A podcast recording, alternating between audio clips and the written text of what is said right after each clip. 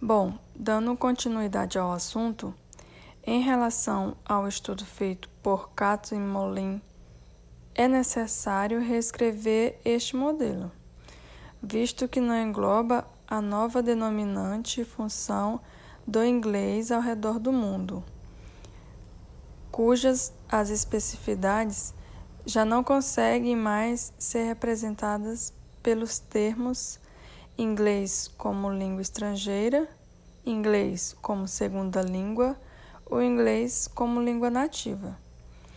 Como, por exemplo, é, na expressão Old English, tem três possibilidades de interpretação.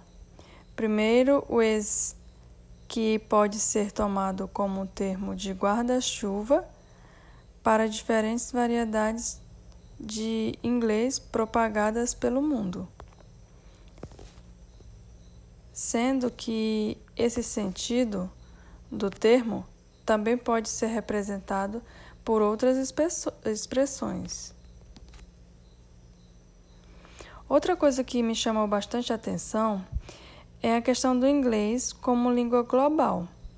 Apesar dele ser utilizado por pessoas de qualquer origem e circunstâncias, mas que, apesar do notável crescimento do uso do inglês, pelo menos dois terços da população mundial ainda não utiliza, pois certas partes do planeta o inglês ainda tem uma presença limitada.